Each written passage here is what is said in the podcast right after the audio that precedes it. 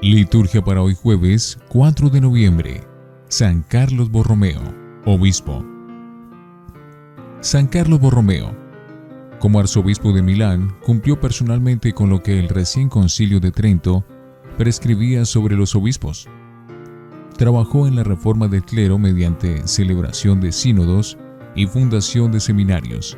Quiso también renovar las costumbres cristianas mediante sus visitas pastorales en las cuales daba un ejemplo universal de vida auténticamente evangélica.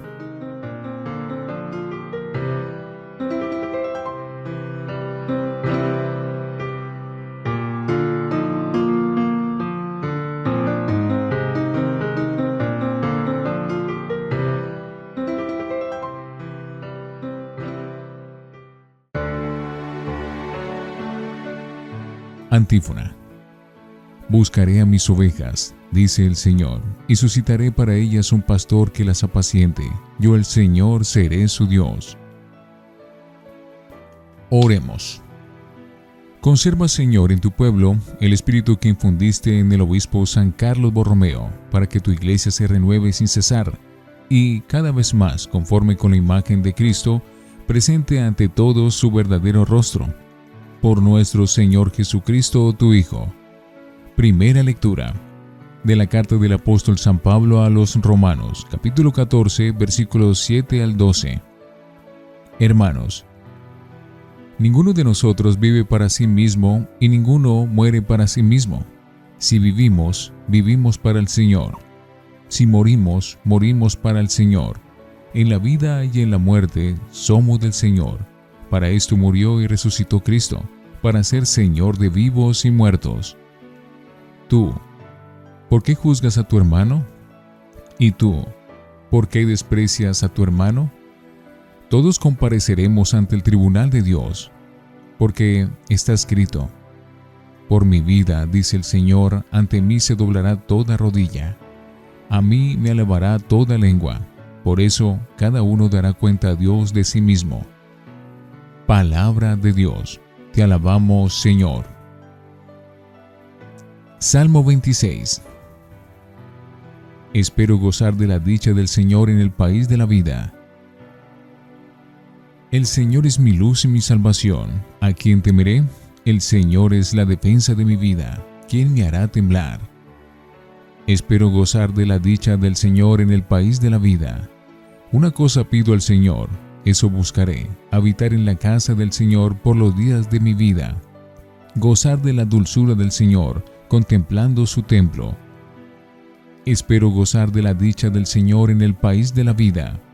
Espero gozar de la dicha del Señor en el país de la vida. Espera en el Señor, sé valiente, ten ánimo, espera en el Señor. Espero gozar de la dicha del Señor en el país de la vida. Aleluya, aleluya, aleluya. Vengan a mí todos los que están cansados y agobiados, y yo los aliviaré, dice el Señor. Aleluya, aleluya, aleluya. Del Santo Evangelio según San Lucas, capítulo 15, versículos 1 al 10. En aquel tiempo, solían acercarse a Jesús todos los publicanos y los pecadores a escucharlo. Y los fariseos y los escribas murmuraban entre ellos, Ese acoge a los pecadores y come con ellos. Jesús le dijo esta parábola. Si uno de ustedes tiene cien ovejas y se le pierde una, ¿no deja las noventa y nueve en el campo y va tras la descarriada hasta que la encuentra? Y cuando la encuentra, se la carga sobre los hombros muy contento y, al llegar a casa, reúne a los amigos y a los vecinos para decirles, felicítenme, he encontrado la oveja que se me había perdido. Les digo que así también habrá más alegría en el cielo por un solo pecador que se convierta que por 99 justos que no necesitan convertirse. Y si una mujer tiene 10 monedas y se le pierde una, ¿no enciende una lámpara y barre la casa y busca con cuidado hasta que la encuentra? Y cuando la encuentra, reúne a las amigas y vecinas para decirles, felicítenme, he encontrado la moneda que se me había perdido. Les digo que la misma alegría habrá en los ángeles de Dios por un solo pecador que se convierta. Palabra del Señor. Gloria a ti, Señor Jesús. Oremos. Acoge, Señor, los dones que presentamos sobre tu altar en la conmemoración de San Carlos Borromeo, y así como lo hiciste distinguirse por el celo en su oficio pastoral y por los méritos de sus virtudes, haz que nosotros, por la eficacia de este sacrificio, abundemos en frutos de buenas obras, por Jesucristo nuestro Señor. Antífona. No fueron ustedes los que me eligieron, dice el Señor, fui yo quien los elegí, y los destiné para que vayan y den fruto, un fruto que permanezca. Oración después de la comunión. La Sagrada Comunión que recibimos, Señor, nos dé aquella fortaleza de ánimo que mantuvo a San Carlos Borromeo fiel en el ministerio y ardiente en la caridad. Por Jesucristo nuestro Señor. Lección Divina. Oremos. Te bendecimos, Dios de la alegría comunicativa, porque tu Hijo Cristo Jesús nos habló de tu corazón de Padre que sale en busca de la oveja descarriada y se alegra más por haber recuperado la perdida que por las otras 99 que están en casa. Gracias, Padre, porque somos bendecidos con tu amor. Amén. Lectura. Ya sea que estamos vivos o que hayamos muerto, somos del Señor. Romanos 14, 7 al 12. Del pasaje de hoy no se entiende bien si no se tiene en cuenta el contexto anterior. Sería bueno que la lectura empezara en 14.1 y no en 14.7. Pablo ve que en las comunidades hay distintas maneras de pensar. Unos dan importancia a algunos detalles, otros a otros. Por ejemplo, en cuanto a las comidas, uno cree poder comer de todo, mientras el débil no come más que verduras o en cuanto a los días que se celebran con especial énfasis, este da preferencia a un día a que ellos consideran todos iguales. Aquí viene la lección. En esas cosas que no son importantes hemos de ser tolerantes y no querer imponer nuestra opinión. El que come no desprecia al que no come. Unos y otros se entiende que siguen su conciencia. El que come lo hace por el Señor el que no come lo hace por el Señor. Por eso deberíamos tener como punto de referencia lo que sí es importante. Si vivimos, vivimos para el Señor en la vida y en la muerte. Somos del Señor. Y todo eso sin criticar a los hermanos porque hacen esto o lo otro. Si su conciencia les dice que lo hagan así, no soy yo quien se debe meter a juez de sus acciones. Cada uno dará cuenta a Dios de sí mismo. Habrá alegría en el cielo por un solo pecador que se arrepiente. Lucas 15, 1 al 10. El capítulo 15 del Evangelio de Lucas ha sido llamado el corazón del Evangelio. Nos transmite una parábola muy característica, la de la misericordia. Hoy leemos la de la oveja descarriada y la de la moneda perdida. La del hijo pródigo, la más famosa, la leemos en cuaresma. La ocasión se la brindan a Jesús los fariseos y los letrados, que murmuraban porque él acogía a los publicanos y pecadores y comía con ellos. La lección, por tanto, va para estas personas que no tienen misericordia. Lo contrario de Jesús y de Dios, que sienten gran alegría cuando la oveja que se había descarriado vuelve al redil, y cuando la moneda se había perdido, ha sido recuperada. Son hermosas las imágenes del pastor que, lleno de alegría, se carga sobre los hombros a la oveja perdida, y la de la mujer que reúne a sus vecinas para comunicarle su alegría por la moneda encontrada. Así es la alegría de Dios, de los ángeles de Dios, por un solo pecador que se convierta